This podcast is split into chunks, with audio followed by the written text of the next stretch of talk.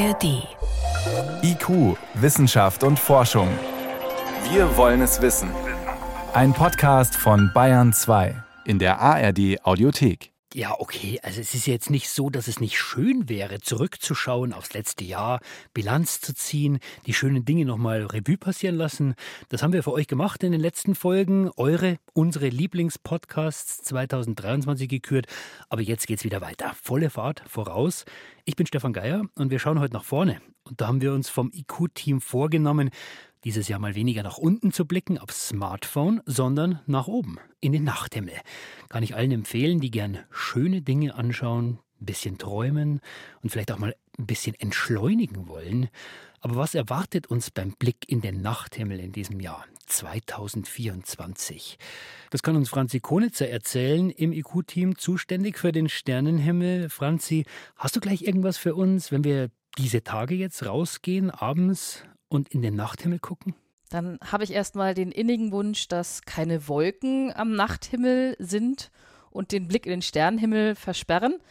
Da sieht man zum Beispiel sehr schön schon bei so einem Sonnenuntergang ziemlich hoch im Südosten das Sternbild Stier. Schaut leider nicht wirklich aus wie ein Stier, eher wie ein, man erkennt es an so einem V aus Sternen, wo dann äh, der, der Kopf und die Hörner ist. Was noch auffälliger ist, auch schon heute Abend, ist das Sternbild Orion. Das kann man sich wirklich als so eine Art Manschgeil vorstellen, Strichmännchen mit drei hellen Gürtelsternen und dem Schulterstern Betelgeuse, der irgendwann als Supernova explodieren wird. Und wenn du entweder richtig lange durchhältst oder morgen früh pünktlich aufstehst, kannst du zum Beispiel auch mal bei klarer Sicht in Richtung Südosten gen Horizont blicken und dann erwischst du vielleicht Merkur, den Planeten, der äh, bei uns nur sehr selten zu sehen ist. Also Gelegenheit Genau. nutzen, dann äh, Merkur spotten und anschauen.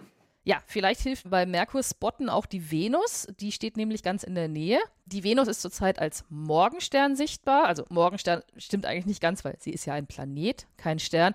Aber dann verschwindet sie auch bald aus unserer Sicht hinter der Sonne und dann taucht sie im August 2024 als Abendstern abends wieder auf. Da bleiben wir noch kurz bei den Planeten. Also Merkur haben wir schon, die Venus. Äh, Was ist denn, wenn wir jetzt weiter nach außen gehen mit unseren anderen Nachbarn? Mit Mars, Jupiter? Unseren nächsten Nachbarn, unseren äußeren Nachbarn, den Mars, den sehen wir zurzeit eigentlich gar nicht. Der taucht erst so richtig im Mai wieder auf, weil äh, Ma äh, Mars befindet sich eben aus unserer Sicht zurzeit noch hinter der Sonne und wandert dann erst so langsam hinter hier empor.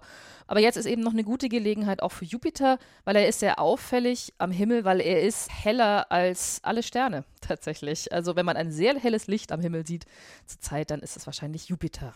Die hellen Sterne, sagst du, Franzi? Was sind denn die hellsten Sterne, die wir sehen können?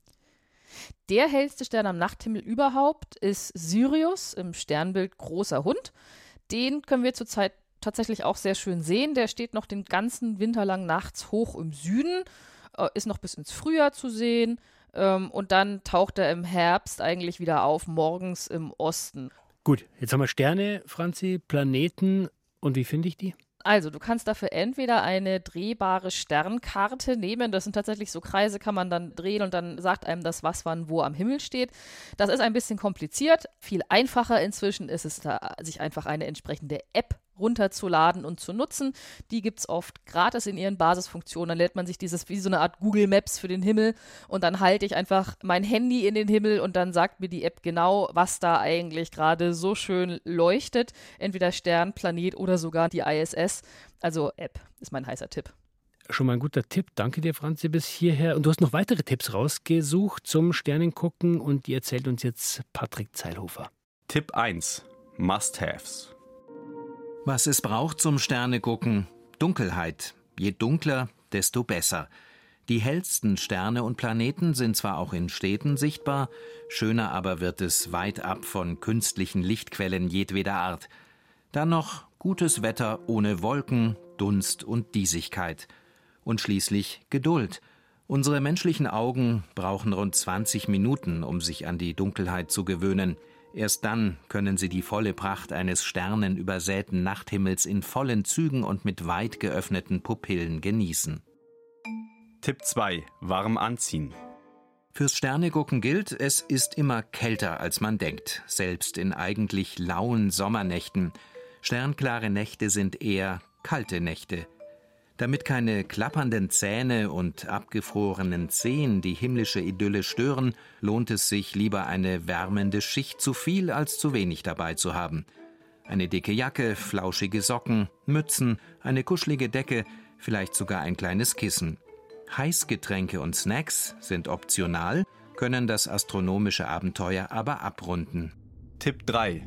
Am großen Wagen geradeaus. Ist das da oben Jupiter oder Saturn? Die Milchstraße oder doch nur eine verschwommene Wolke? Welche Sterne wann am Himmel zu sehen sind, verrät entweder eine drehbare Sternkarte oder eine entsprechende App. Wer lernen will, sich am Sternenhimmel ganz ohne Karte und App zurechtzufinden, kann mit auffälligen Sternbildern und Objekten anfangen. Der große Wagen ist als Teil des Sternbilds Großer Bär beispielsweise das ganze Jahr über sichtbar. Wenn Sie eine Linie zwischen den zwei Sternen hinten am Kasten des großen Wagens ziehen und diese gedanklich weiterverfolgen, kommen Sie zu Polaris, dem Polarstern. Der steht genau im Norden. Auch das Sternbild Cassiopeia ist leicht zu finden. Es schaut aus wie ein W oder ein M und ist ganz in der Nähe des Polarsterns. Tipp 4. Pics or it didn't happen. Die Momente festhalten. Für Fotos vom Sternenhimmel brauchen Sie eine Kamera, ein Stativ sowie einen Fernauslöser. Ein gutes Übungsobjekt ist der Mond. Er ist sehr groß und so hell, dass die Belichtungszeiten eher kurz sind. Bei längeren Belichtungszeiten des Nachthimmels macht sich die Erddrehung bemerkbar. So entstehen Strichspuren der Sterne auf den Aufnahmen, die selbst sehr reizvoll sein können. Wer die vermeiden will oder noch lichtschwächere Objekte wie Kometen oder Nebel fotografieren will, braucht schon eine recht professionelle Ausrüstung, welche die Erddrehung ausgleicht. Steht ein astronomisches Großereignis an, etwa eine Mondfinsternis oder ein Sternschnuppenregen, lohnt es sich, die Ausrüstung noch im Hellen aufzubauen oder bereits am Vorabend zu testen. Bei alledem nicht vergessen, Nachtfotografie ist anspruchsvoll und erfordert Übung.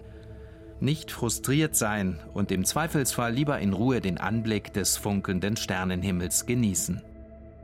Das können wir auf jeden Fall machen. Hat ja auch schon was sehr Beruhigendes, oft auch Bezauberndes. Franzi Konitzer ist immer noch hier im IQ-Team für den Sternenhimmel zuständig. Franzi, was ist denn dein wichtigster persönlicher Tipp fürs Sternegucken? Die warme Kleidung. Es ist wirklich immer kälter, als man denkt. Jetzt gibt es am Sternenhimmel ja nicht nur die Routine-Dinge zu sehen, es gibt auch immer irgendwie große Ereignisse jedes Jahr, astronomische große Ereignisse. Was sollten wir uns unbedingt eintragen in den Kalender?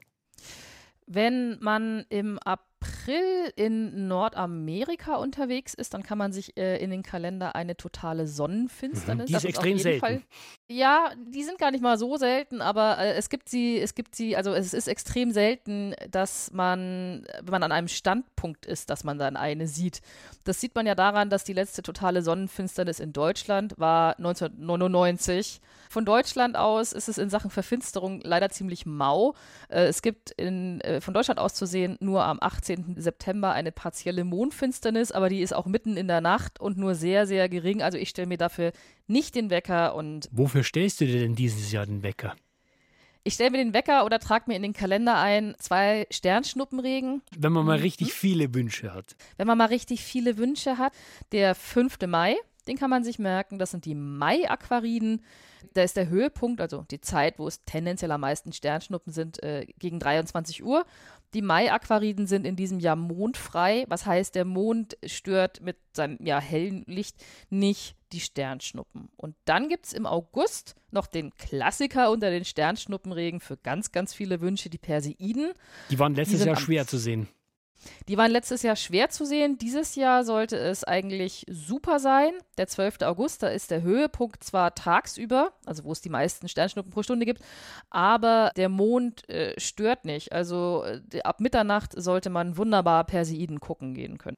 Also wer Wünsche hat, auf jeden Fall die Perseiden, Sternschnuppen, Regen, sonstige große Ereignisse, die wir uns eintragen müssen, Franzi? Es gibt dieses Jahr zwei Kometen, wahrscheinlich, die zu sehen sein werden. Einmal im, im April gibt es einen Komet, der uns alle 71 Jahre besucht. Wann es richtig spektakulär ist, ist tatsächlich der Herbst, September, Oktober 2024. Da wurde nämlich letztes Jahr ein Komet entdeckt namens, und ich werde diesen Namen nur einmal sagen, C 2023 A3 Tsuchinshan Atlas. Das ist wirklich kompliziert. Okay. Das ist wirklich kompliziert. Vielleicht kriegt er noch einen, noch einen attraktiveren Namen bis Herbst.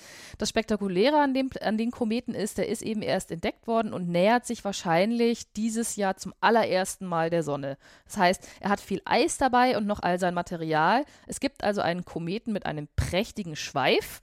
Der könnte so hell werden, dass er sogar tagsüber zu sehen ist.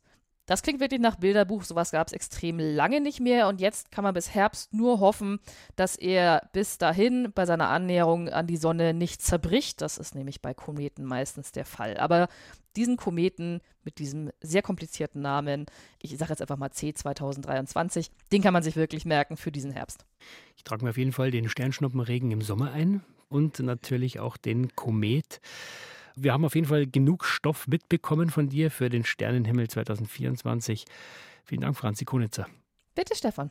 Und wenn ihr eines dieser Himmelsereignisse nochmal nachlesen wollt, genau was ist wann zu sehen, wann kommt der Komet im Herbst, ich probiere es jetzt einfach auch nochmal, den Kometen auszusprechen. C 2023 A4, das ist noch einfach zu Shinsan Atlas. Also, wann kommt dieser Komet zu uns?